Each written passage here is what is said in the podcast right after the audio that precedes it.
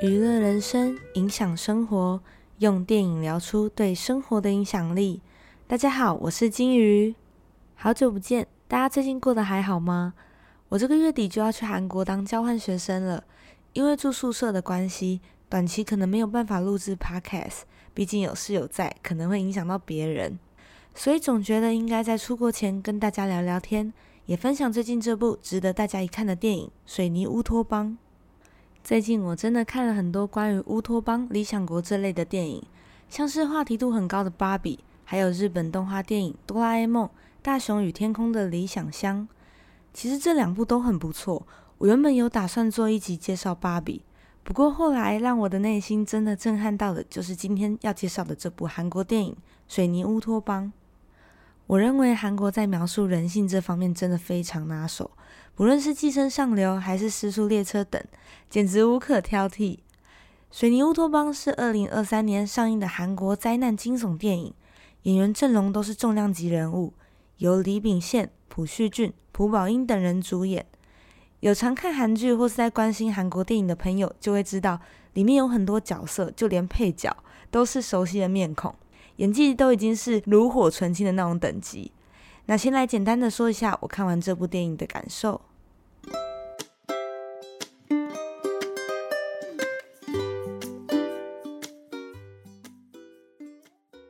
简单介绍一下电影大纲：剧情改编自网络漫画，讲述首尔发生了前所未有催灭性的大地震，一夕间所有公寓几乎都因为地震而崩塌了，只剩下主角们所住的公寓完好无损，让他们幸存下来。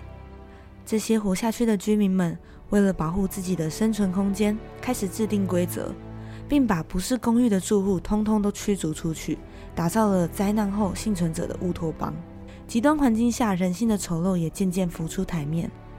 我会给这部电影八十九分，很像公寓版的《末日列车》。灾难后的幸存者该如何建立制度并活下去？极端环境下，把人性的丑陋发挥到极致。我全程皱眉，开始自我怀疑：到底什么是对，什么是错？道德标准变得模糊又矛盾。这部电影的重点并不是特效灾难片，而是人面对灾难的后续。片长长达两个小时，但一幕幕画面的冲击都让人无法分心。在看电影的过程中，我不自觉融入角色的心境，一直在反问自己：如果我是公寓的居民，我会怎么做选择？那个看起来自私又恶劣的角色，我是不是也会跟他一样做出类似的选择？下场也会变得跟他一样？但他真的很坏吗？我已经分不清楚对和错了，内心产生挣扎和道德冲突。这也是我觉得这部电影特别的地方。一个地震震出失控的道德边界，当人性的丑陋主宰道德判断，这世界会变得怎么样？电影结束后，我跟我爸讨论了这个问题，结论是共产的问题却要用资本的方式解决。我得到了这样子的答案。希望在听 Podcast 的大家可以思考一下这句话的意义。这没有对错，只是很好奇，看完电影后你们会怎么去解读这句话？影响生活。这部电影跟天灾有关，让我联想到最近直扑而来的台风和水灾。连续的降雨造成农地被土石覆盖，我看到新闻里的农民们承受了这些灾害。有个上了年纪的婆婆对着镜头哭喊。看到这些新闻时，记得当时的我只在意隔天飞机航班到底能不能飞。难道规划好的旅游行程就要泡汤了吗？我一心只想着这个。看完了《水泥乌托邦》以后，在极端的环境下，金钱和奢侈品变得不再重要，权力金字塔在一夕之间被改变了。拥有最基本的粮食才是最有价值的东西。跳脱我们平常的思考，我想分享一个实用管理学的故事。在二十世纪初期，七零年代末，当时发生了石油危机，全世界的航空业都受到了冲击，尤其是北欧航空公司。每年亏损两千万美元，即将面临倒闭，准备跟世界说拜拜。就在这时，有一位叫做杨卡尔松的人担任了总裁。他只花了三个月实施一个叫做“道金字法”的管理法，在短短的时间内为公司获利近五千四百万美元。这个奇迹在欧美广为流传。那他是怎么做到的？第一，卡尔松发现，只要是身为人，大家都会希望自己是被别人所需要的。如果公司表现出不重视你，要离职也无所谓，反正我在找人取代你就好，这样子就不会让人想要继续待在这个公司为他们努力。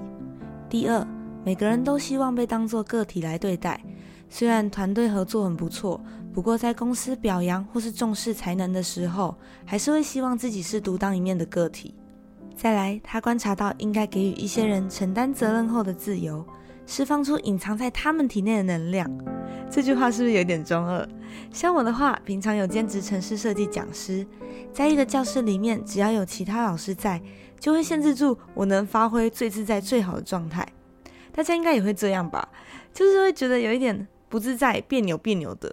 那当我有责任，而且又是一个人的时候，我就可以很自由的控制整个场面，甚至会让整个教学过程更顺畅、更有趣。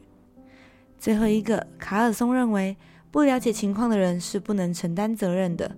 相反的，了解情况的人是不能回避责任的。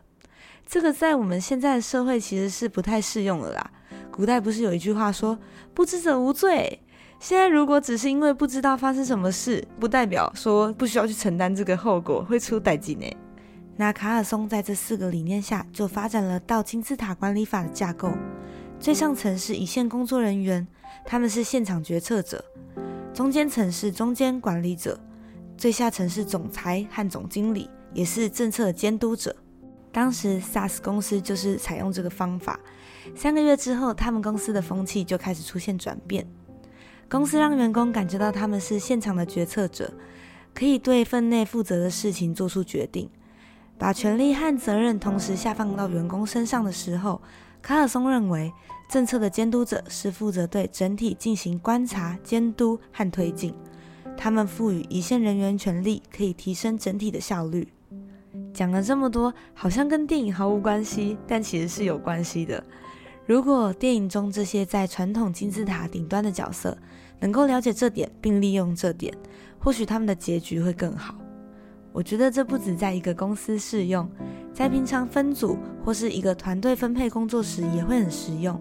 不论是社会地位阶层金字塔，或是管理阶层金字塔，我们不知道哪一天会倒过来，所以不要让人性的丑陋主宰道德判断，而是利用人性来让事情变得更顺畅。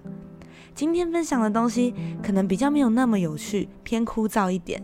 不过这是我看完电影后认真思考对生活能带来的影响。那我分享就到这边。希望大家这段时间都健健康康、平平安安的。等我从韩国交换学生回来，再好好跟大家聊聊有趣的经验。